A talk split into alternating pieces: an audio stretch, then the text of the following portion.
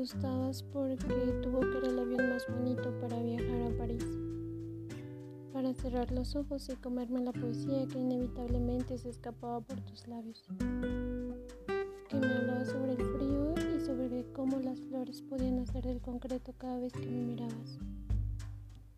Habría que ser muy valiente para acercarse a tu rostro y no perder la cordura. Lo bueno es que mi oxígeno siempre ha sido la locura. Y entonces, cuando te beso, no tengo miedo a morir. He recorrido el mundo en cuestión de minutos sin salir de tu cama. Y joder, todo parece precioso viéndolo desde tus brazos. Incluso el domingo, que tiene tan mala fama, al ver que lo estás pisando se convierte en primavera. En alguna de esas tardes en las que yo soy vestido y te me quedas mirando de una manera indecente, pero a la vez tan sincera, que no consigo, aunque quiera, poder negarme tu boca. Caigo completa y a cachos entre todas tus mentiras, y a pesar de que lo sé, ya no parece importarme. Si tú alegaras que el cielo es de color amarillo, yo sin duda te creería,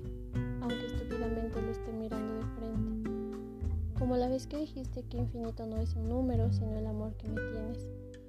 Por supuesto lo sabía, muchas cosas no son ciertas, pero que no sea verdad no puede significar que así dejen de importarme. Me he quitado muchas veces esta venda de los ojos y no me ha funcionado. Suponga que cuando quieres, y aunque quieras, no te atreves a mirar todo el daño. Nada más peligroso que alguien que sepa besarte y te seduzca tan bien que termines perdonando las lágrimas que provoca. Si alguien me preguntara, ¿qué me gusta del amor? Sin duda respondería que adoro hacerlo contigo.